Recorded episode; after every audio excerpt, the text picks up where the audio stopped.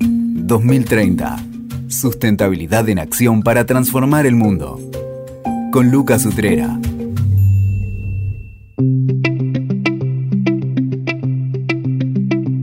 Hola, bienvenidos al podcast 2030, Sustentabilidad en Acción para Transformar el Mundo. Hablamos de diversidad e inclusión y muchas veces de manera muy abstracta y con cierto aire viciado de autocomplacencia. Motiva un propósito que es que cada persona pueda vivir su vida de la mejor manera sin ver sus derechos limitados o vulnerados por alguna condición, cualquiera sea. Hoy quiero conocer la historia y compartir la historia de Hugo Figueroa. Hugo, gracias por venir. Hola, buenas tardes Lucas, eh, gracias por la invitación. Bueno, un placer, estamos acá en el estudio. Bueno, Hugo Figueroa, contame, decime tu edad, dónde naciste. Bueno, eh, tengo 37 años, soy de Don Torcuato. Nací en el hospital de San Fernando, pero me crié y viví toda mi vida en Don Torcuato. Y así, recuerdos de tu infancia, ¿qué cosas te vienen a la mente? Eh, una infancia normal, tranquila, muy buena, muy linda. Y bueno, qué sé yo, hasta una etapa en la cual mi papá y mi mamá se separaron y bueno, ahí vinieron los problemas, ¿no? en cuanto a lo económico y, necesidades y un montón de cosas más. De, ¿Ibas a la escuela? Sí, una, infancia normal y educación bastante buena.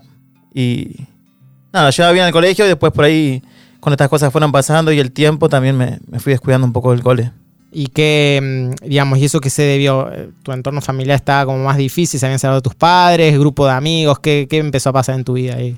Eh, mucha necesidad y el ver la necesidad y ir creciendo me da mucha ganas de, empezar a trabajar y tener mi, forma de ayudar en casa, ¿no? Y, claro. Y bueno, y conseguí mi primer trabajo, unas changas a los 14 años, me metí en una cancha de golf, fui caddy y ahí ah. empecé a conocer un poco lo que es la calle, la salida, pues con el tiempo fui conociendo la noche, ya, ya era adolescente y eso me hizo conocer un poco más del mundo y quizás no fue tan para bien, ¿no? O sea, empezaste a, trabajar con un propósito ahí de, ayudar en tu casa. ¿Hacías deporte eh, o no? Jugaba mucho fútbol. fútbol. y también jugábamos al tenis, pero jugábamos en el asfalto, en la calle. ah, bueno, todos hicimos, no te preocupes. ¿Hincha de qué sos? Hincha de nadie. Ah, pero, Pero fui muy fanático de Boca, fui socio, qué sé yo, y bueno, por un montón de, cuestiones, que después vamos a hablar un poco del tema, me, me alejé un poco del fanatismo de, fanatismo general en sí. De cualquier cosa, digamos. De cualquier cosa. de un equipo de fútbol. Mira que está, interesante. Entonces empezaste todo un camino ahí más de, noche, de joda y. Empecé un poco de, sí, camino de noche, de joda, de baile y eso para mal me llevó a, conocer complejos míos. Me empecé a complejar, me empecé a, sentir feo. O sea, mi, mi peor enemigo fue el espejo. Mira. Y eso hizo que yo tuviera una, una adolescencia bastante depresiva, ¿no? Mira y había algún tema, alguna característica de tu cuerpo, de vos, que te hacía pensar eso? ¿Era un tema más totalmente de, sentir? que eh, siempre te cuento lo mismo, ¿no? Eh, tenía mis amigos, teníamos un grupo de amigos, los cuales íbamos a bailar y mis amigos sacaban a bailar a alguien, bailaban, qué sé yo, y por ahí había un beso o algo y a mí no me iba tan bien cuando sacaba a bailar y cuando menos cuando pedía un beso, así que eso me llevó a, a sentirme feo y a complejarme mucho y la verdad que la pasé bastante heavy. Está bien, que tire la piedra el que no nos pasó eso, este que no nos hayan roto, roto el corazón, que no nos hayan dado bola, pero bueno, te, afectó y ¿qué fue pasando? eso que vos sentías, esa, ese entorno, el hogar, ¿qué, te fue pasando en tu vida? En lo personal me fue mal en el sentido que me empecé, bueno, esto de estar acomplejado y, la falta de amor propio, ¿no? Ese, mm. amor propio que, que estaba ausente me llevó a, a tener muchos momentos depresivos, malos y nada, con el pasar del tiempo me juntaba en un barrio, repito, eh, un barrio bajo, y mis amigos hacían cosas por ahí que no tenían que hacer, uno fumaba un porro, otro se mandaba cagadas, otro se mandaba una rastreada de barrio, como se dice, o sea, un robo mínimo. Y nada, siempre terror a todo, o sea, siempre al margen de la droga y de la delincuencia, todo ese tipo de cosas. Y eso que estaba enfrente mío, al lado mío, lo veía pasar. Pero un día me animé y dije, yo lo quiero hacer. Y lo fui a hacer, que en realidad fue como una broma, porque estábamos en una esquina tomando una gaseosa con mis amigos. Yo tenía casi 18 años. Y agarré un arma. o sea, toda, toda, toda, toda mi infancia le tuve terror a las armas. Ese día, una tarde de domingo, no sé por qué agarré un arma y dije, voy a robar y vengo. Mentira, o sea, pensar dar la vuelta a manzana en bicicleta y volver a la esquina y mentir que robé, que yo. Que va a hacer una broma, algo así, tipo jodón. Y no sé por qué ese día agarré la bicicleta y encaré para la ruta y, salí a Boulogne sur Mer, que es la que une 202 con Pacheco. Sí. Y bueno, y bueno, sentí como una sensación de, poder. Sentí como que, que yo era algo más que yo. Y bueno, encaré con la bicicleta para el lado de Pacheco y seguí una camioneta que puso luz de giro y no sé por qué se me, mentió, se me prendió la, esa chispa de, de mente delincuente y dije, bueno, si pone luz de giro y sale de la ruta va a frenar cerca. Y seguí la camioneta esa y le, le terminé robando ahí a, a seis cuadras de, de la ruta. Así que esa fue mi primera vez que fui a robar. Y Y esa vez no pasó nada en cuanto que nadie te atrapó, nadie... no, no pasó nada y eso hizo que, que todo pareciera que más fácil y más lindo. encantó. Claro, De- tal cual. fue una, un poder, una adrenalina, me imagino. Tremendo, sí. Aparte yo había salido de... Por un momento había salido de esa personalidad débil que yo tenía de, Claro. de falta de amor propio, qué sé yo, y yo de repente era guau, era el ladrón. O sea, una estupidez, ¿no? De, de pendejo y de, de esa gente que hace ese tipo de cagadas. Pero lamentablemente era como me estaba metiendo en un personaje que, que me hacía bien y me hacía olvidar de, de mis momentos tristes. Y tus amigos eras el ídolo de alguna manera, empezabas también a ser reconocido en el grupo. Empecé a ser eh, sí, tipo eh, el loco, qué sé yo, y además, qué sé yo, esa, esa noche los invité a todos a bailar, nos fuimos de joda, así que era como, wow. ¿Qué robaste guita? ¿Una billetera? Había robado así Ah. pertenencias de, de tres personas, Claro. pero en ese tiempo no, me sirvió como, como para boludear y para la noche Sí, y para esas pavadas de, Obvio. de obvio. pendejo, ¿no?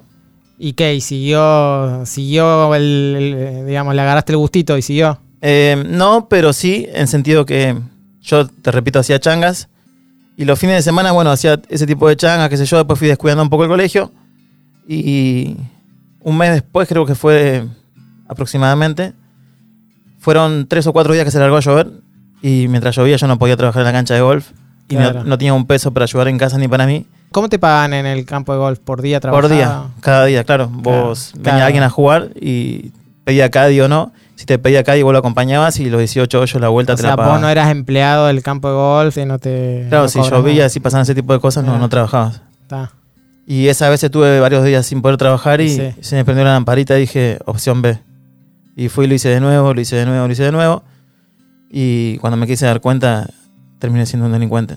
¿Y qué pasó? ¿Cuándo corta eso? ¿Te agarra alguien? ¿Te agarran? ¿Te denuncian? ¿Qué pasó? Eh, no, las primeras veces que lo hice, lo hice con un pibe que tenía mi edad. Sí. Y como que ese personaje quería seguir creciendo, no quería ser solamente una persona que robaba pertenencias a alguien que paraba Sí. en la calle. Eh, tenía ganas de aprender a manejar un auto, qué sé yo, eh, y a ese punto de, de robar un auto, ese tipo de cosas, y seguir robando cosas más grandes, y ser nombrado, ser reconocido en mi barrio, en otros barrios. Sí, y, sí. Un ladrón grosso, digamos. y quería ser alguien, sí, Sí. alguien dentro de, de ese rubro, ¿no? Y bueno, eso me llevó a conocer gente grande. Y por no ser menos, eh, había salido un hombre a estar preso, el cual había estado muchos años preso y era totalmente reconocido.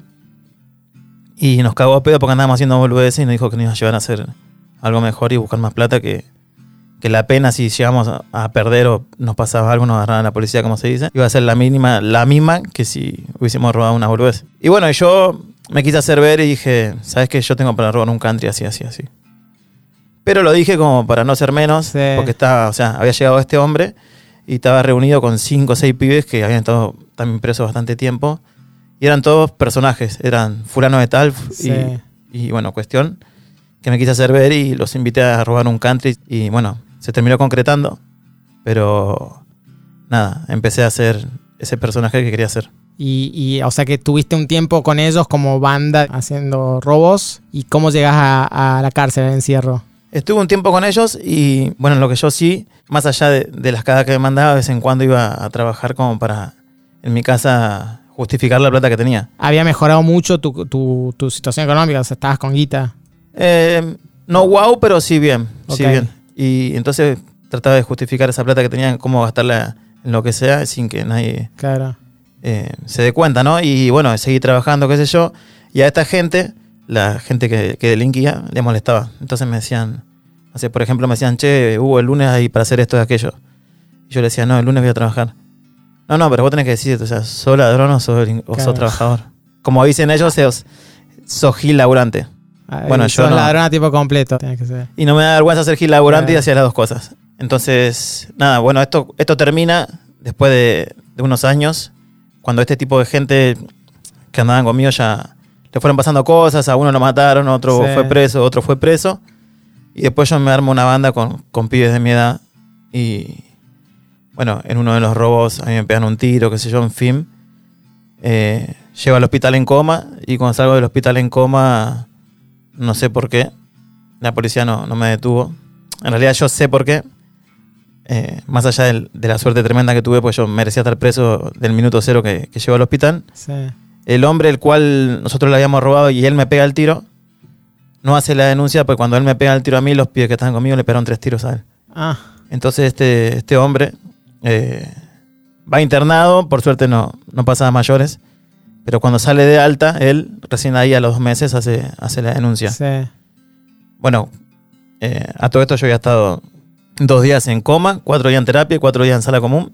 Y ya después. Increíblemente en 10 días me fui de alta. Y bueno, venían algunos problemas arrastrando eh, la falta de amor propio, ese tipo de cosas. Y esta volví de meterme en ese personaje delincuente que me daba poder. Sí. Y perdón, ¿y tu familia, eh, vos con quién vivías en esa época? Yo vivía con mi mamá. ¿Tenés y hermanos? mi hermano, un hermano mellizo Ah, y uno mayor. Y el mellizo. Eh, El mellizo un pan de Dios. Mira. Y nada, un pan de Dios por suerte, re bien, re derecho. ¿Y ellos sabían de tu actividad? ¿Sospechaban? ¿Te mi hermano el mellizo sí me cagaba pedo. Ah, El mayor no sabía nada. mira, Y todo se destapa cuando a mí me pasa esto que me pegan un tirón. Claro. Robando, ¿no? claro. Mi mamá no lo podía creer. Y bueno, te decía, yo como venía con problemas de, de, de acomplejamiento y falta de amor propio. Y cuando yo salgo del hospital, salgo con una cicatriz en el cuello que parecía Frankenstein. Y también salgo rengo. Se me había dormido el nervio ciático de la pierna y tenía el pie muerto. Entonces yo rengueaba. Y peor, la depresión era mayor. sí, así sí, que sí. Totalmente. a tal punto que, que no me di ni cuenta que me estuve muriendo, no me di cuenta que mi familia se estuvo muriendo atrás mío llorando. Eh, diez días después de que me dan el alta me fui, me fui a robar. Ah, Increíblemente. No, no me sirvió de nada, no me hizo un clic, nada. Tremendo. Sigue siendo esa persona de mierda que, perdón la palabra, ¿no? No, no, Pero no, está, es, la que- es la palabra, sí. así que está. Que vivía como el culo y nada, Sí. sigue haciendo cagadas. ¿Qué momento te detienen? Terminas en la cárcel. ¿Cómo es la historia? Bueno, eh, después de esto, eh, me anoto para terminar el, el secundario, me faltaban unas materias. ¿Qué edad tenías ahí ya? ¿20? Ya tenía 22, 22. 22 años. Ah, Sí. Esto fue en el año 2009, ok. principio de 2009. Sí. Y bueno, cuestión que mi hermano el mayor me habla, me dice que termine el, el secundario y me metí a trabajar en el laburo de él. Él trabaja hace muchos años ya en autopista. autopista Ah, sí, sí. Y no tiré chivo, perdón. eh, No, no, no, hay problema acá. Esto es una conversación. No, no hay problema. Y bueno, en fin, él me dice que terminara el secundario que me metía. Primer día de clase me estoy bañando. En calor tremendo. Cuando me termino de bañar salgo para el cole. Estaba a ocho cuadras, me voy caminando y cuando me estoy yendo, en la tercera cuadra que me suena el teléfono, un celular de esos de antes. Y cuando me suena el teléfono, un vecino me dice, Hugo, y se está toda la policía acá en tu casa. Digo, ¿cómo que está la policía? Sí, sí, está toda la policía acá en tu casa. Digo, bueno, ir por ahí. Yo no, no me daba cuenta que hace dos meses me había mandado una cagada tremenda. Y me dice, no, no, venga que te buscan a vos. Entonces ahí asocié todo porque la verdad que anduve medio como en el aire, como diciendo, ¿qué pasó? Que está la policía en mi casa, no entendía nada. Y Además, nunca te habían agarrado ni te habían denunciado. O sea, Nada, siempre saliste nada, claro, indemne que de, los, de los choreos, saliste indemne, digamos. claro, yo creía que zafaba. Claro. Creía que era una vez más que zafaba. Sí. Y bueno, esa vez no sé por qué no entro en el colegio y me voy a la casa de un amigo. Y mi amigo recolgado jugando la Play, que sé yo, yo re nerviosa. Y le cuento todo esto, él sigue jugando con la Play. Y yo no veía la hora de llegar a mi casa a ver qué pasaba. Y bueno, no aguanté. Creo que estuve una hora más. Me fui corriendo a mi casa y me quedé a una cuadra. Me quedé a una cuadra de casa y cuando veo que se va el último policía, porque todavía estaban en casa, me meto corriendo. Sí. Obviamente mi mamá quebraba en llanto, llorando, sí. asustada. Después de esto, mi mamá me dice, del mismo susto, ¿no? muchas veces uno cree que, que una madre o un padre eh, cura al hijo, ¿viste? Y, y como lo quieren culpar de encubrimiento, pero en realidad los padres es, es tanto el amor que sienten y también te miran desde el lado inocente. Por ejemplo, mi mamá me decía, andate, andate que la policía te quiere matar, que la policía te quiere matar. Sí, sí. De, el- de la forma violenta que han entrado a casa, quedó asustada. Bueno, yo me voy. eh, Y una- ella seguía en ese momento sin creer que vos hacías lo que hacías. O vos le dijiste ahí. No se lo confesé nunca yo, pero ya creo que, que le, alcanzaba para entender. Vos que- decís que. Pero vos decís que sabía, las, viste que a veces las madres. mm, Siempre se lo decían a algunos vecinos por ahí o alguien Ah. que sabía y ella, mi mamá, decía que no, que nada que ver. Está y bueno, después, cuando pasó lo del hospital, se dio cuenta que sí, que yo está bien. me venía mandando cagadas. Eh, bueno, una familia, una familia amiga de San Martín me abre las puertas de la casa para que yo me vaya ahí mientras tanto para ver qué, qué iba a solucionar, si me iba a entregar o no me iba a entregar, qué iba a hacer. Y bueno, me fui a vivir a, lo- a la casa de ellos. Y mi mamá me dice, vamos a poner un abogado, vamos a poner un abogado. Yo decía, no, mami, no pongamos un abogado, vamos a gastar plata al Pepe. Si yo voy a ir en cana igual. O sea, Claro. yo soy consciente que la, la cagada me la mandé y que merezco ir en cana. Sí. Si bien tenía miles de miedos, porque tenía mucho miedo a, la cárcel. Entonces mi, cabeza como empezó a volar y a jugar un poco y, no tenía muchas ganas de entregarme. Y nada, lo que me decía mi familia de poner un abogado también me convenció un poco y puse un abogado. ¿Qué pasa? Al poner un abogado, pongo un abogado que, trabajaba bastante y trabajó sobre, el tema. Y me dice, mira, Figueroa, me dice, yo- apellido Figueroa, ¿no? Y me dice, lo que podemos hacer, a vos en el robo no te agarran. Entonces lo que podemos hacer es pelear por una exhibición de prisión. Que una exhibición de prisión es un recurso que te deja llegar libre a la fecha de juicio. Ok. Después en el juicio se demuestra si Ahí, vos sos culpable o no. Claro, es que la prisión preventiva no la tenés, digamos. Claro, tal cual. Ok. Y bueno, y me ganó una exhibición de prisión, se la aprueban. Y bueno, así que dice, mira, vos podés vivir una vida normal, pero después tenemos que presentarnos si nos llaman a citaciones, a, Sí. a una rueda de conocimiento, a declaraciones, a lo que fuese. ¿Y esa vida normal que era en ese periodo? Em, Traba- ¿Estudiar, trabajar o tenía muchas ganas. te agarró bajón? No, no. Y mira, sabes que consigo un trabajo.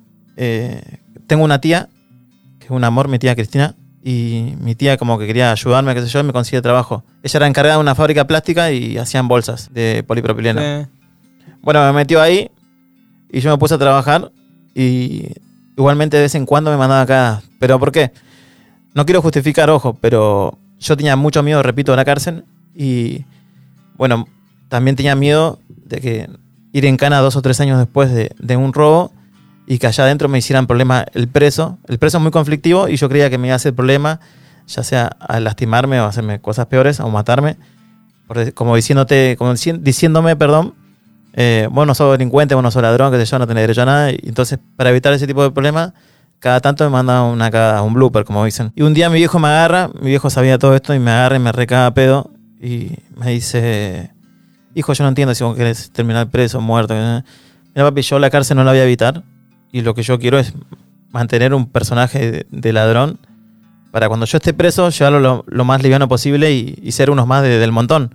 No quería ser ese boludo que una vez robó Claro, como Y, que o sea, no quería ser débil en la cárcel. claro, quería ser como el grosso en la cárcel. Tal Esa era tu idea, mirá. Quería mantener ese personaje. ¿Y que vas a juicio? Después Ah. eh, llega. Yo estaba, seguía trabajando en esta fábrica, ya llevaba tres años, y me llega una notificación de fecha de juicio. Cuando me llega la notificación de la fecha de juicio, no pude trabajar más. Claro, no, no claro. podía parar de pensar en mi. Sí, sí, sí. No podía concentrar en lo que, en lo que hacía en el trabajo.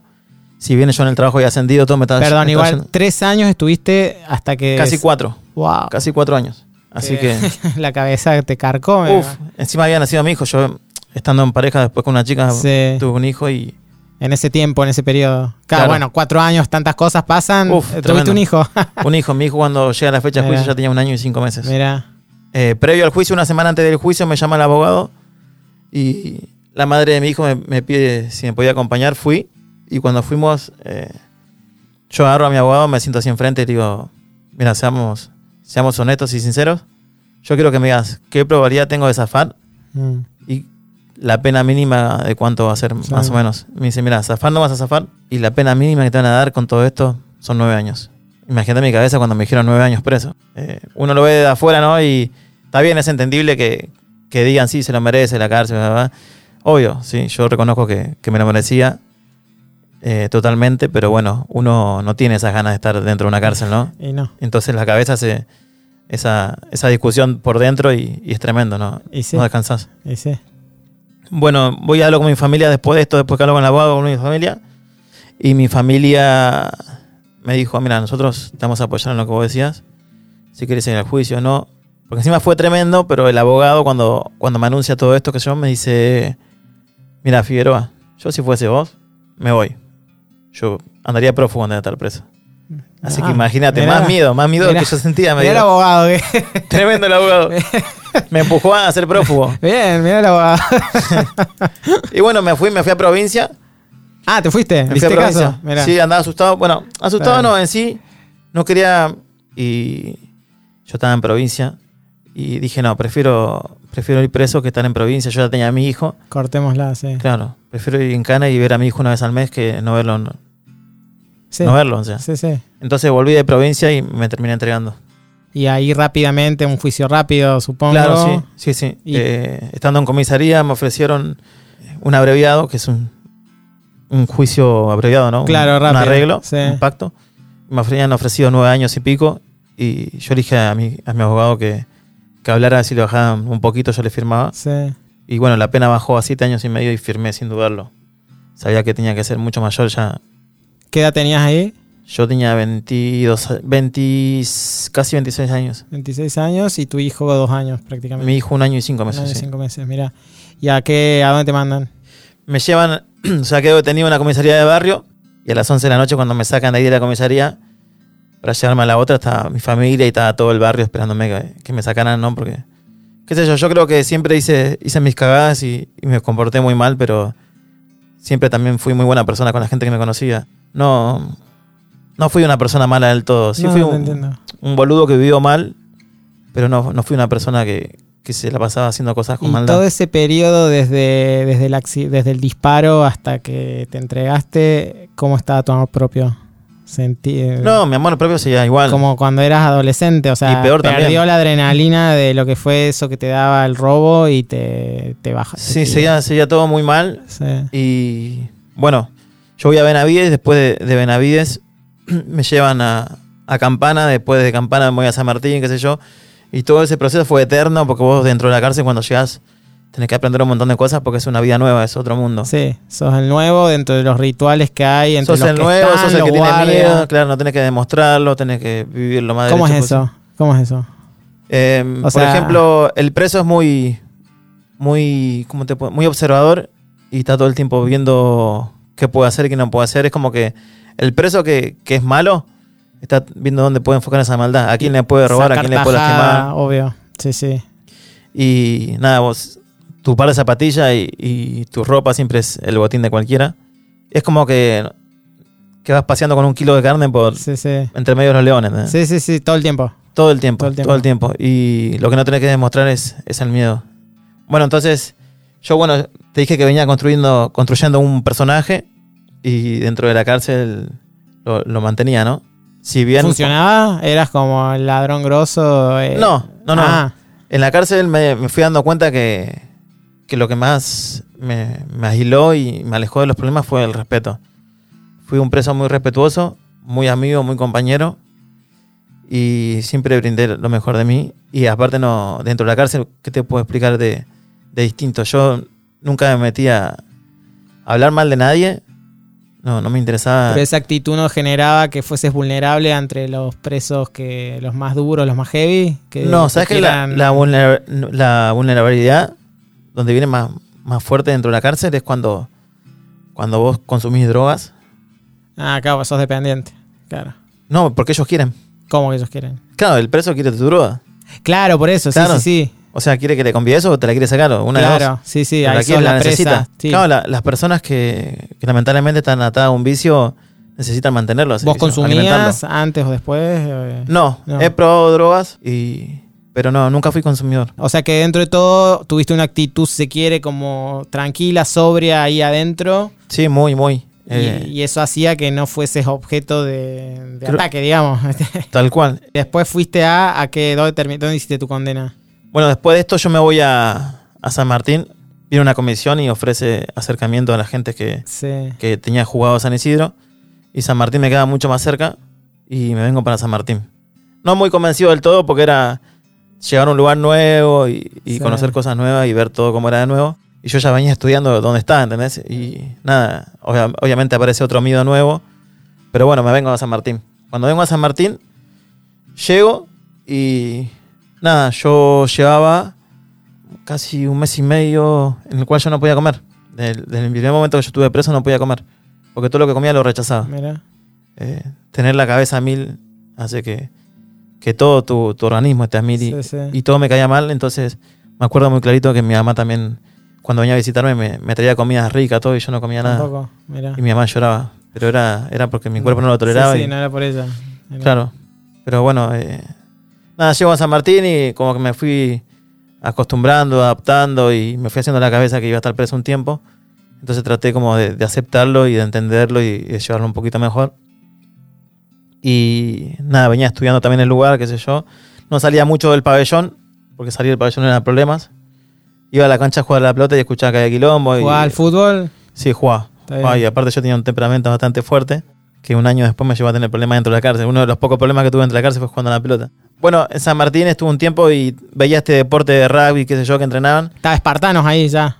¿O no? Eh, no estaba espartanos, pero había un equipo llamado Unión. Ah, ok. yo todavía no, no- no conocía nada de espartanos. Está bien, sí, justo arrancaba. Claro, en la 48. Yo no conocía nada, pero nada de espartanos. O sea, he escuchado muy por encima, pero como que yo no le daba bola, entonces no, tampoco prestaba más atención de, de la que quizás tenía que prestar.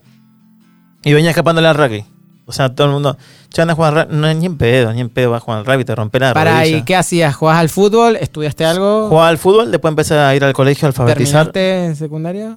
Sí, Bien. pero yo era había conseguido la, la oportunidad de alfabetizar. Ah, Entonces enseñaba a leer y a escribir. ah a, a leer y escribir. ¿Vos enseñabas? Sí, Ah, enseñaba. mira qué bueno. Así que nada, todos me decían profe. Y yo Ah, decía, no me digas profe, no me digas profe, que yo soy un precio ¿Pero eso vos". no te levantaba la autoestima? No me levantaba, pero sí como me hacía un mismo, porque los, los chicos, viste, que, que les enseñabas a leer y a escribir, eh, se ponían muy contentos cuando podían escribir por primera Ah. vez su nombre o una carta, Sí, sí. o le escribían una carta al familiar y las familias recontentas y te empezaban a mimar, te daban galletitas, te cebaban mate, te hacían Tengo un torta amigo frita. que al día de hoy sigue yendo a San Martín a, trabajar a dibujo. Ah, Coco, mirá. Coco Cerela, que hace afichismo, diseño gráfico, un grosso Coco. Un genio. Tenía un taller de diseño gráfico ahí en San Martín. Mirá qué lindo, Este, mirá sí, qué lindo. y él también tenía esto de ser profe, salía, pero gratificado. Así que me imagino lo que vos sentís también. Sí, sí. eh, hay muchos presos que no tienen buen vínculo con la familia y que necesitan ese, Sí. ese momento de distracción, ese mimo, ese apoyo. Entonces es muy agradecido cuando, cuando una persona se acerca. ¿Y cómo llega el rugby Espartanos? Para quienes por ahí no conocen Fundación Espartanos, eh, ¿querés contar qué es Fundación Espartanos? No sé si no dijimos hasta ahora nada. Este, Fundación Espartanos es algo, yo te diría, wow. Te resumo todo así, para si no te Claro, cuenta sí, la historia, te eso, digo, mejor wow. que lo digas vos, pues yo voy a decir cualquier cosa. Decilo vos, que sos el que conoce Espartanos. Sí, tal cual. Eh, hay un genio que se llama Coco Rodrigo que llega a la cárcel eh, por una curiosidad de conocer la cárcel. Sí, Él es abogado. Él es abogado Sí. Y no conocía la cárcel. Entonces quería conocer. Llega, conoce y cuando conoce se estaba yendo y, y sabía que se estaba yendo a un lugar en el cual había miles de necesidades y en el cual el preso no estaba siendo una persona que podía ser el día de mañana alguien capaz de reinsertarse en la sociedad, ¿no? Y todo eso, él, qué sé yo, él no tiene un sexto sentido, creo que tiene un séptimo, octavo, noveno y décimo sentido. Mira. Entonces eso le despertó, le despertó muchas ganas de ayudar y de hacer algo sobre, sobre el tema. Se fue con ganas de volver y terminó volviendo a pedir permiso para entrenar a los chicos eh, rugby. Llega con la propuesta de rugby, eh, el jefe de penal, mucho que no, no lo entiende y, y veía como que no, no tenía sentido que los presos hicieran un deporte Violento, violento. Tal claro, cual. sí, Gente sí. violenta, un deporte violento, se matan dentro de la cancha, dijo. Él dijo que claramente no conocía nada del rugby y que, que le diera la oportunidad que, que iba a hacer bien. Y bueno, lo convenció y un martes vino, buscó gente para entrenar y solamente consiguió cinco o seis. Y cuando él logra entrenar cinco o seis chicos, eh, mucho que... Bueno, buscó... Él tiene, tiene mucha chispa a la hora de, de despertar eh, Sí. buena onda y logra llenarse de amigos fácilmente. Es una persona que, que con, con buena onda, él tiene un poco de humor y es muy humilde. Y eso es algo que, que a todas las personas le hace diferente, ¿no? Eh, yo creo que, que la persona no se hace creer por todo lo que tiene, sino por todo lo que puede llegar a dar. Totalmente. Bueno, él tiene eso. Entonces logró armar un grupo y estos cinco pibes trajeron otros más, otros más y con el tiempo esto fue creciendo, fue creciendo, fue creciendo. Pero él también entendía y veía, también con gra- gracias a la ayuda de amigos, ¿no? Porque él cuando hace toda esta locura, eh, gente de otros clubes eh, quería conocer un poco también lo que era y él los invitaba. Y así fue consiguiendo voluntarios y ayudantes para entrenar, para esto, para aquel otro. Y un nombre, eh, Damián Donelli, también se le ocurre eh, acompañar el, el deporte de rugby dentro de la cárcel para los chicos, ¿no? para, para los presos, con un poco de espiritualidad. Mm. Entonces propone rezar un rosario. También costó un montón. No es que, que llegó un, un viernes y, y se puso a rezar el rosario y de repente todo No, no, no. color de rosa, ¿no? Obvio. Bueno, el- preso también tenía ese orgullo como, tipo, yo no, no quiero mostrar arrepentimiento, que esto, que lo otro. Y costó mucho ablandarlo los corazones de ellos, qué sé yo, y hacerlos entender que era para el bien de ellos. Pero cuando empezaron a ver y a entender que, que todo era para el bien de ellos, se fue, se fue contagiando también, así como el deporte se fue contagiando el tema de la espiritualidad. ¿Y vos cómo llegas a, a Espartanos? Yo llego a Espartanos después de cuatro años de pena, eh, sin querer queriendo, salgo de traslado, yo estaba en la unidad número 46, ahí en San Martín, y en San Martín mismo está la 48, está 46, Sí. 47 y 48. Yo llego a la 48 y yo llego de traslado ahí mal, o sea, me acuerdo clarito, clarito, yo había llegado con fiebre, arrastrando mis cosas, me sentía muy mal. Y venía de un pabellón en el cual dentro de la cárcel estábamos re tranquilos. Gente grande, gente que, que estaba buscando su libertad, que no le molestaba nada del otro, que- Claro. que, si podía ayudar, ayudaba. De repente llego de ahí a un lugar en el cual eran todos chicos jóvenes con la ceja depilada, con la gorra para el costado, todo de conjunto deportivo, todas las mejores zapatillas. Y yo, no, ¿y estos indios quiénes son? Claro. ese prejuicio, ¿viste? De, Sí, de decir dónde me estoy metiendo. Bueno, y otra vez de arrancar de cero, de mirar cómo me acomodo acá. Sin querer queriendo llego a un pabellón porque un vecino mío estaba ahí. Entonces yo, bueno, me voy con mi vecino, que es un vecino, vecino y amigo, ¿viste?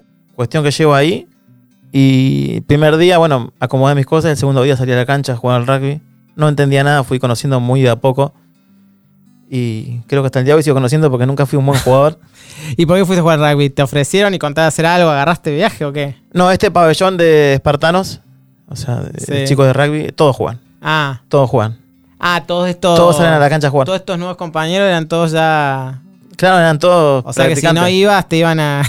Iban a ser la oveja negra. te iba- ahí sí te iban a agarrar. No iba a caer, no iba a caer en, claro, tuviste. en agrado, no, tal cual. Bueno, así que fui así un poquito empujado por el miedo y por las ganas de conocer. Sí, sí, sí. Pero el hecho de entrenar me, me llevó a darme cuenta que, que la rutina dentro de la cárcel era distinta y que el día era distinto. El hecho de hacer deporte y hacer algo que, que te gustara y que te, que te empujara. a- ¿Dormías mejor? Dormías re bien. A la noche comías y ya estabas roncando como un ¿Cuánto, oso. cuánto entrenabas? ¿Todos los días? ¿Tres veces por semana? ¿Cuánto era? No, sabes que salíamos todos los días a la cancha, todos los días. Ah, Sí. El ¿siempre viernes- con voluntarios espartanos, gente espartanos? o- todos los martes eh, venían voluntarios espartanos. Sí. Y- Che, y no estaba la típica, yo he estado trabajando ahí en contextos de cárcel y, y como que los guardias siempre te boicotean todo y te empiezan a extorsionar o te dicen hoy no bajás, hoy, hoy olvídate del entrenamiento rugby. ¿Pasaba eso o estabas en un pabellón piola de... Eh, esto empezó, esto lo que vos me decís, eh, pasaba lo primero.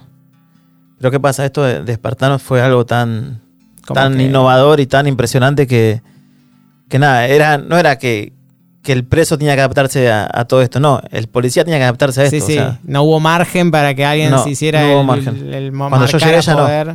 a lo primero sí, Claro, de hecho a veces pasa ahora cuando van cambiando de director de penal como que viene un poco duro, pero después Sí, se va sí, sí. flexibilizando todo. o sea que entrenabas todos los días, que a la mañana, a la tarde, a la siesta. Entrenábamos todos los días en la mañana, todos los días en la Ah, mañana, bien. hasta el mediodía.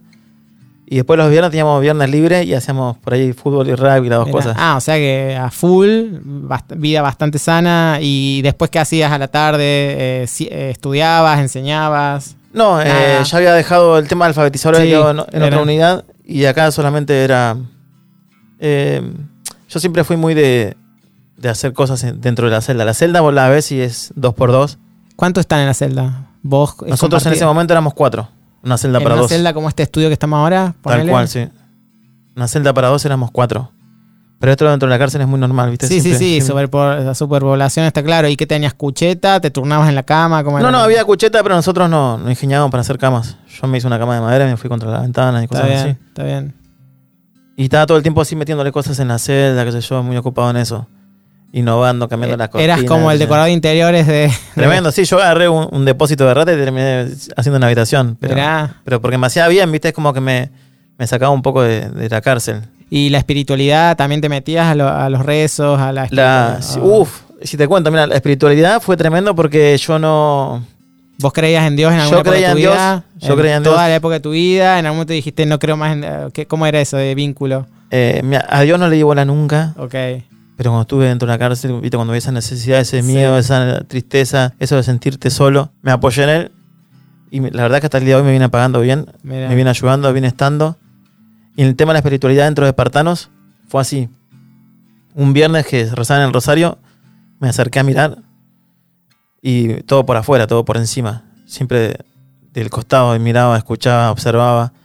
Y el segundo rosario que fui, algo me empujaba, me empujaba que yo hablara, que yo me presentara, que yo dijera quién era y, y hablar un poco de mí, ¿no? De, de, esto que estoy haciendo por ello hoy con vos, de hacerlo en ese momento, sentía esa necesidad. Y empecé a temblar de, de, lo, de los miedos de voy, no voy, voy, no voy, voy, no voy, esa indecisión. Y algo me empujó y fui. Empecé a hablar, qué sé yo, y no paraba, no paraba, no paraba, nada, pero todo temblando, sentía que estaba en el aire, no sé, era loquísimo. Sí, sí. Eran tantos los nervios que yo sentía. A la vez, ese, ese miedo de que el, pre, del que el preso, o sea, que, que estaba conmigo, que sin, eh, se riera de mí, ¿viste? Sí, Hacer sí. El, pa- el papelón. Sí, sí.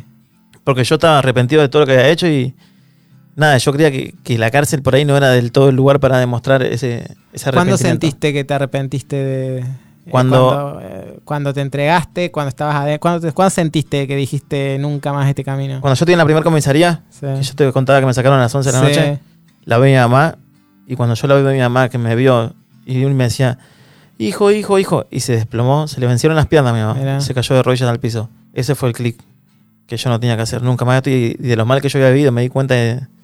Bueno, y a, a lo largo de la cárcel, ¿no? Cuando vos vas viviendo así como un perro, decís, Mm. pero ¿por qué estoy acá? No, yo me merezco esto, Sí. yo me merezco esto, pero... ¿Tu hijo te iba a visitar? Mi hijo me iba a visitar con una frecuencia que después fue bajando porque él iba creciendo y no querían que se diera cuenta donde yo estaba. Ah. Al primero era muy chiquito, no sabía que yo estaba dentro de una sí, cárcel. sí, sí, sí. Y cuando él empezó a crecer me dijeron, mira Hugo, ¿sabes que Felipe se va a dar cuenta? Felipe llama a mi hijo. ¿Quién te decía eso? Eh, mi mamá. ¿Tu mamá? Para que Felipe no se dé cuenta que vos estás preso, qué sé yo, lo, más- lo mejor va a ser que no, que no vaya. Y yo dije, sí, sí, sí, pero por dentro se me partía el alma.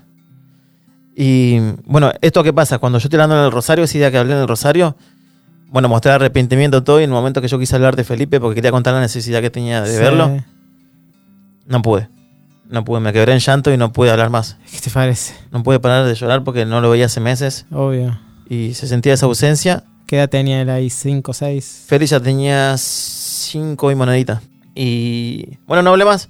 Ahí vino toda la gente de, de Espartano, los voluntarios, qué sé Claro. yo. Había bastante gente. ¿Qué le pasa el este mismo preso también. Abrazarme, claro. ¿Qué le pasa a este Levante flaco? la cara, querés un vaso de agua, todo el mundo, viste, a Sí, contenerme. sí. Y eso hiciera que yo cayera en agrados más, hiciera muchos amigos dentro de la fundación. La verdad que hasta el día de hoy me, me sigo vinculando y nunca lo hago porque, porque necesito, porque voy a pedir. Simplemente lo hago porque estoy agradecido y porque siento que, que tengo muchos amigos dentro de la fundación Está bueno. que, que en su momento me ayudaron y hasta el día de hoy, cuando pueden estar, están, ¿viste? Y, y- y, bueno, ese último año fue con Espartanos. ¿Y cómo fue vos, eh, digamos, es la pena total o te achicaban pena por buen- buena conducta? ¿Cómo es ahí la historia? ¿Vos te dieron la pena de siete años? eh, ¿cuánto Siete años y medio. Y fueron siete años y medio. No, yo llevaba cinco años y dos meses y no nada más. Tiene la cabeza a mí. Y en un momento me acuerdo muy claro que un domingo eh, estaba viendo un programa de televisión. Una persona muy famosa, gordita, que critica los domingos a- Ah, a todo me el imagino, mundo. me imagino, sí, sí, sí. No lo voy a nombrar. Está bien. Esta Está bien. persona, en un programa de él, lo critica a mi juez, al juez que, que me iba a otorgar o no la libertad. Ah, Lo empezó a criticar diciendo que el juez Alejandro David era muy flexible, que da libertad a presos peligrosos. Que todo- y la verdad que no es así. Yo, hablando, eh, quiero contar que no es así. Una persona, un juez que está encargado de dar libertad o no, simplemente haciendo tu- su trabajo. Y él te va a dar la libertad o no, depende de lo que ve. Y después está en vos si vos querés cambiar o no. Porque la decisión es propia. Pero bueno, justamente había dado dos libertades a dos personas que, que se mandaron mocos. sí, sí, sí. Y obvio. salieron en la tele, todo, entonces empezó a hablar más, más, más. Ese domingo apag- apagué la tele y dije, yo no me voy hasta que se termine la pena. Me- o sea, ese sueño de irme antes se me, se me Mirá. terminó. Domingo siguiente hablo con mi papá y le pregunto qué estaba haciendo. Me dice que se estaba haciendo al cementerio, era un tío mío que había muerto, qué sé yo.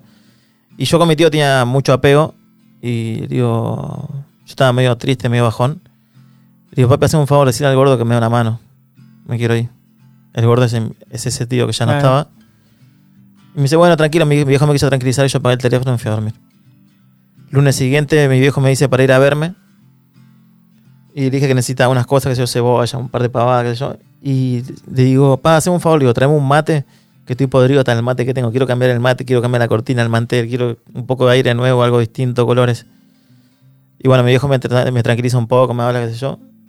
Y ese miércoles siguiente me viene a visitar mi viejo. Bajo a visita, mi papá estaba en la visita. eh, acomodo la mesa, que yo al mantel, y me voy a buscar un agua caliente. Cuando vengo a tomar ma- mate con mi papá, eh, sirvo el primer mate y el, el mate perdía. Mm. Y le digo, viejo rata, ¿qué mate compraste? Le digo, ¿dónde compraste? En el chino que, que estás por cerrar. Dice, no, lo compré en San Isidro, así, así, yo, después te lo cambio. Nada, digo, te estoy jodiendo, no hay problema. Vamos a tomar con el mío. Y tomamos mate, charlamos un rato y después mi viejo se fue. Cuando se estaba yendo me dice, quédate tranquilo que yo el sábado te mando el mate. Bueno, queda ahí.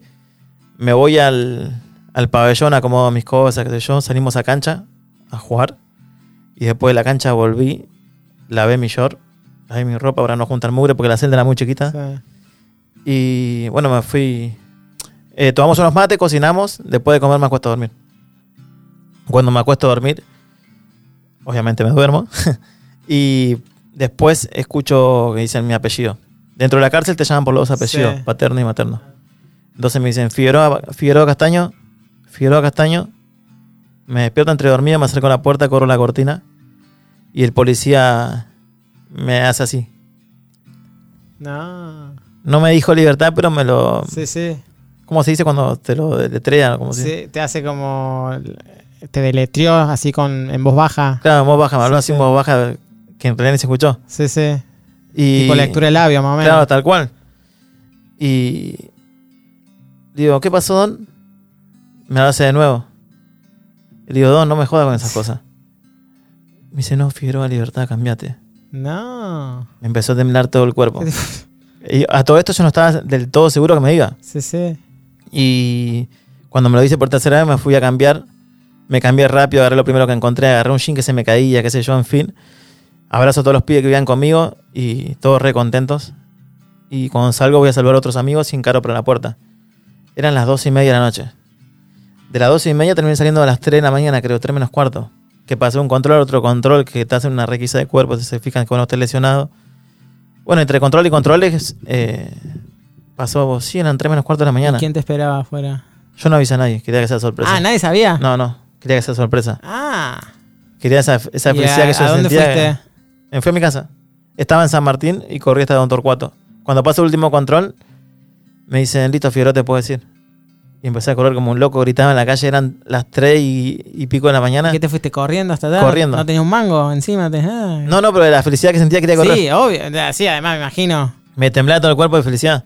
Y en la calle era la madrugada y yo gritaba en la calle Libertad, Libertad. Pasaba un coche, viste, por Sí, sí. eh, Camino a Buen Aire. Sí. Y yo le gritaba, me estoy yendo a Libertad. La gente ni bola, pero obvio, yo estaba con una locura que no, no ¿Y entendía a nada. quién viste en tu casa? ¿Quién estaba? Cuando llego a mi casa lo saludo de sorpresa a mi hermano, Sí. que vivía arriba, el mellizo, El mellizo. Con su mujer y su hijo. Y me dice, ¿ya la viste, mami? No, no, no, todavía no la vi. Dame la llave. Ah, Pero la está- querías matar, guacho. Claro, sí. Es que lo había soñado, ¿viste? Había Sí, sí. soñado que, y quería cumplirlo, quería hacer Que algo no le parecido ibas al sueño. Sí, sí, sí. Entonces cuando estoy bajando, entro y las puertas hacen un ruido tremendo. Y cuando estoy entrando, mi mamá pensaba que era mi hermana, porque la luz apagada, yo no Sí. prendí la luz. Y dice, ¿qué pasó, digo? Y yo le digo, Lidia, Lidia. Soy el único que le dice Lidia, así Claro. que automáticamente se dio cuenta que era yo y empezó, Sí, ay. Dios, ay Dios, y lloraba. Mirá. Y todavía faltaba sorprender a mi papá, Que vivía en otro lado. a tres cuadras. Está bien. Agarré, me fui caminando con. Yo tenía un pequinés, agarré Sí. el pequinés y me fui caminando hasta la casa de mi Sí. viejo. Y mi viejo tiene la ventana que da a la calle. Cuando Sí. llego a la casa, golpeo la ventana. Mi viejo asustado pregunta qué pasaba, qué pasaba. Y yo le digo, vengo a buscar mi mate. Así que nada, también no ¿Y te puedo explicar. Felipe? Tenía que esperar. Era de madrugada, yo tenía que esperar ¿Y a las 9 de la mañana que ¿Era se despertara. ¿Está ahí cerca? Cerquísima, sí. Bueno, y ahí nomás. No pude dormir, no pude dormir toda No, la me- noche, me no imagino, pensaba dormir. Creo que Obvio. fue tan grande la felicidad que estuve tres días sin dormir. Qué emoción, qué Tremendo. emoción. Y, y bueno, obviamente lo viste a Felipe. me Después lo fui a ver a. Feli y empecé a, a recuperar ese vínculo con él, ¿viste? Está bueno. ¿Cuánto tiene él hoy? Hoy tiene 11. O sea, bueno, saliste y, bueno, obviamente ese momento de emoción, de libertad, me eh, ahí lo, lo acabas de contar. Eh, bueno, y ahora empezaba la, la vida normal. La vida normal y, y las pruebas, ¿viste? ¿Y cómo te sentías vos? ¿Sentías? Porque a mí me ha pasado de ver gente que ha salido de, de la cárcel o gente que ha estado en libertad condicional y, y siente que tiene algún cartel que dice estuve preso, no sé, esas cosas. ¿Vos sentías, te pesaba eso? Como... Eh, no me pesaba, pero me pesó cuando yo ah, un mes después consigo un trabajo por mi cuenta. Y cuando consigo el trabajo, eh, a todo el mundo yo de contento se lo contaba. Y la gente, no sé si de envidia o mala onda o mala leche, me decía, ¿pero le contaste que estuviste presa? No, no le conté. Yo iba a ir a la entrevista, todo, todo bien. Y la gente me decía, no, cuando se enteren que estuviste preso te echan. Pero saben que tenés antecedentes, no te echan. Y así todo el mundo. O sea, fueron tantos los comentarios negativos que me hicieron sentir miedo y no fui a trabajar. Así que me terminé presentando tarde al trabajo pidiendo disculpas que no iba a trabajar por esto, esto y esto. Le dije a la encargada, había conseguido trabajo en la estación de servicio. Sí. Digo, Jessica, vengo a hablar con vos, yo con vos no fui sincero. Yo en la entrevista te conté toda mi verdad, pero hay una parte que no te conté. Yo hace dos meses salí de estar preso. ¿Y qué dijo? ¿Qué tiene que ver? Me dijo. Bien, bien, esas personas. Tremendo, sí, tremendo. Vos sabés que yo trabajando en, en- en la cárcel de Seiza de mujeres, dimos, estábamos acompañando a mujeres que están saliendo en libertad y nunca me olvidé de Raquel, que la estoy viendo en este momento, que ella salía, salía dos días después de la reunión que teníamos en ese momento, ella había sido operaria, una grosa la mina, había caído en la cárcel por, tener, por una pareja que tenía droga, bueno, una cosa así. No iba a volver más, tenían claro, la mina una genia. Y me acuerdo que la mandamos a una entrevista a una agencia de empleo y yo a adrede no le dije a la persona que le iba a entrevistar eh, que- de dónde venía Raquel. Le dije, vos entrevistala porque es muy piola. Y efectivamente me dice, no, una genia, una grosa, tenemos un montón de oportunidades para ella. Y digo, bueno, ahora sí te tengo que contar. Sabe esto. Y dice, no, no importa, tenemos empresas que no nos piden antecedentes. Enhorabuena. Claro, bien, bien. Y a Sí, vos fue eso, te pasó eso, digamos. Me ¿no? pasó eso, sí. Bueno, me dieron esa oportunidad y en el trabajo empecé. Ahí en la estación de... En estación de servicio, sí. Mira qué bueno. Me pasaron cosas loquísimas, loquísimas, lindas. Fui a trabajar una, una, una estación que estaba en San Isidro.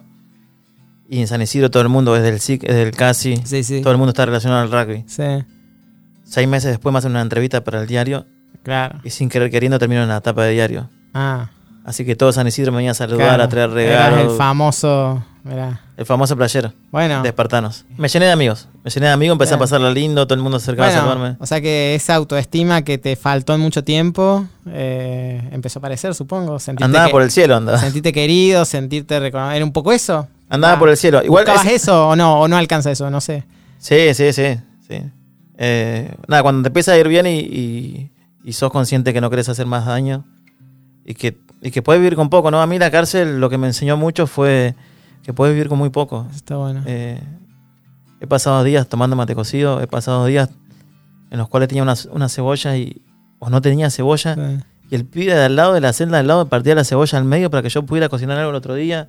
Y son todas enseñanzas, ¿viste? Que, Sí. que te quedan y, y que sí, que loco. Yo cuando estuve en la calle antes vivía mil, quería tenerlo todo. Y no sé, tenía 20 zapatillas, ¿para qué? Tengo dos pies.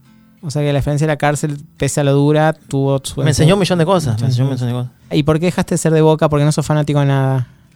Eh, bueno, en este tiempo que yo estuve preso, yo siempre me, me autoanalicé. Y bueno, en mi soledad cuando me iba a acostar, yo siempre decía me- y pensaba, ¿no? ¿Qué, qué hice de mal en la calle? En libertad, ¿qué hice mal? No solamente robé. Hice mal que robé, hice mal que era fanático de Boca, hice mal que... Entonces todas esas cosas que me hacían vivir con un fanatismo y que me ponían el corazón a mil, trataba como de, de amortiguarla, de apaciguarla. Que hace una persona tranquila cuando saliera. No tener ningún tipo de, de pavada que me, me llevara a tener un problema, porque la cancha también, uno dice el fútbol, ¿no? pero cuando en el fútbol vos te lo metes en, en fanatismo, ¿no? terminás enojándote con el de River, O te enojas con el, el jugador que juega para vos, te enojas con el referido, esas pavadas, ¿viste? Como Sí, decís, sí, No, tienen, no tienen sentido. te entiendo. te Entonces, entiendo. eh, en la cárcel hice eso, empecé a, a evaluarme y a ver qué tenía que cambiar. Te despojaste de un montón de cosas. De todo, de todo. Te despojaste de todo. De todo, hasta de mi físico. Hoy estoy re gordito y estoy feliz. Ah, de- Bueno, en la cárcel si entrenabas todos los días, me imagino que estabas armadazo de... de- Está bastante bien, Eh. pero ahora me la paso, no sé, eh, soy amante de los perros y tengo dos chihuahuas que me vuelven loco y estoy todo con ellos. Mira. Tengo una vida re tranquila, equipo de mate, amigos. Recién ahora estoy empezando a salir un poco y estoy haciendo amistades. Y voy a boliches en los cuales son toda gente grande, ¿viste? ¿Estás en pareja? No, No, no, está bien. Estás tranquilo. re tranquilo, en todos los Muy bien. sentidos. Muy bien. Pero Sí. no, bien, bien. O sea que bueno, ese paso te despojó y te hizo encontrar esa, ese, ese Hugo que de alguna manera buscaste mucho tiempo, de, de, de quererlo ese Hugo que por ahí no lo, no, lo, no lo estabas queriendo y de sentirte también que el resto te reconoce porque vos te reconoces. Tal cual. Eh, ahora te cuento mira, así rápidamente mi última depresión. Yo, eh, cuando caigo preso, estaba en pareja con una chica, estaba de novio. Y yo ya no estaba más con la madre de mi hijo, estaba, estaba de novio. Y estando de novio, me caigo en la última depresión cuando ella me dice que no iba a ir más a verme. Mm. Y yo busqué aislarme, me fui a los buzones. Los buzones es un lugar en el cual el preso va porque está castigado. Eso sí, que sí, sí. Bueno, Esos yo fui-. Yo fui por decisión propia, necesitaba estar solo porque necesitaba llorar y no quería que nadie me viera llorar. Eh, Entonces dije, bueno, qué mejor lugar que los buzones. Se venía la Navidad, se venía Año Nuevo. Y ahí me agarra esa depresión. Me fui para ahí. Y estando ahí en ese- esos buzones, que yo, yo me, me desahogué un montón, qué sé yo, y en fin. Y yo venía de años de no sacarme una foto. ¿No? eh, No me sacaba una foto por esta falta de amor propio y te, sí. ser acomplejado. Venía de años, años sin sacarme una foto. Y estando en los buzones, llamo a mi casa un día, mi hermano me comunica que, que mi mamá estaba asustada porque yo estaba en buzones, qué sé yo, que mi mamá no paraba de llorar. Y ese fue el clic como diciendo, basta, Hugo. Basta porque vos te pones mal y haces mal a tu familia. Entonces fue otro clic. O sea, yo ya había recibido el clic de no robar más. Sí. Pero me faltaba ese clic de, de basta de sufrir y basta de sí, estar sí. triste. Bueno, después salgo de buzones, vuelvo a una vida normal dentro de la cárcel. Y. Bueno, el preso no tiene por qué tener celular, pero en ese tiempo tenía. Y yo me hago mi primer Facebook. Cuando me hago mi primer Facebook, empecé a sacarme fotos, cosa que yo no hacía. Empecé a boludear, a hacer amistades y. Nada, el Facebook eh, y las redes sociales en sí tienen ese, ese, ese toque de buena onda de la gente que te saluda, que yo. Y cuando sos buena onda y tratás de, de destilar buena onda y conseguir amistades, se consiguen. Hasta el día de hoy yo soy una persona que, que le encanta hacer amistades. Y Está bueno. empecé a sacarme fotos y la gente empezó a hablarme, qué sé yo. Y empecé a aceptarme, empecé a quererme ahí. Y esa fue el... Creo que de ahí en más, nunca, nunca más me, me critiqué. está O sea, bueno. soy esto. Y este presente tranquilo, más en armonía, ¿qué, qué soñas? ¿Algo más? Eh, soy una persona que se conforma con muy poco. No con nada, pero sí con muy poco. Y ahora, por ejemplo, en este, en este momento estoy haciendo un baño en mi casa. Yo me, me quiero hacer mi monoambiente. No me queda mucho terreno para edificar porque estamos todos, están mis hermanos, estamos todos. Ah, Pero bueno, por ejemplo, yo tengo mi pieza y dentro de mi habitación estoy haciendo un baño que lo estoy terminando. De hecho, tengo el plomero hoy en casa y me viene igual para acá. Y después de esto, espero que la cloaca. Yo tengo el pozo del baño donde tengo un mínimo espacio. Cuando pasen las cloacas del barrio, saco la cloaca para afuera, que supuestamente es el año que viene. Y ahí empiezo a hacer mi monoambiente. Y la frustración más grande de mi vida siempre fue no tener también mi, mi casa propia, ¿viste? Así que yo creo que eso va a ser un montón para mí. Y bueno, y mi objetivo de vida es este, es tener mi espacio, salir de vez en cuando, trabajar, disfrutar de mis perros, disfrutar de mi hijo, de mi mamá, que todavía la tengo, mi papá también, gracias a Dios. Y de vez en cuando disfrutar alguna vacación, algo, cosas sencillas que, que hacen bien y que te renuevan y te hacen sentir bastante un para arriba. que así sea.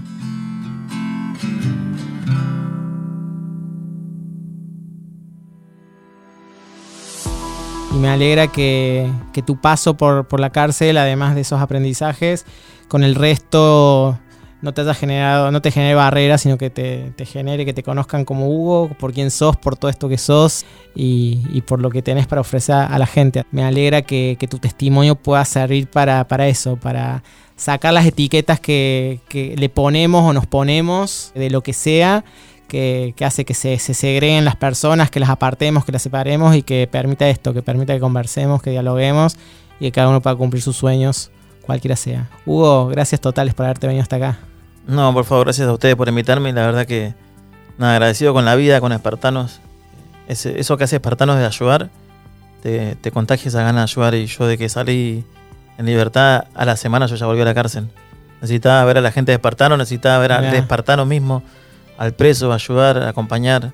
Así que hasta el día de hoy sigo yendo, sigo ayudando, sigo aportando poco o mucho, pero siempre aportando algo. Y soy un voluntario más de, de la fundación esta Totalmente. tan linda, ¿no? Una gran comunidad y que hace un trabajo loable y que además del trabajo concreto que te ha ayudado a vos y sos testimonio de eso, ayuda también a romper estos estigmas que pesan en la sociedad con la gente que ha estado en la cárcel, de creer que es gente que no tiene cura, que no sirve y ver esto, que es gente que siente, que tiene un montón de historias y tiene un montón de sueños. Me encanta lo que viene haciendo Espartanos en ese sentido, así que homenaje también a ellos. Muchas gracias. No, gracias a vos, genio.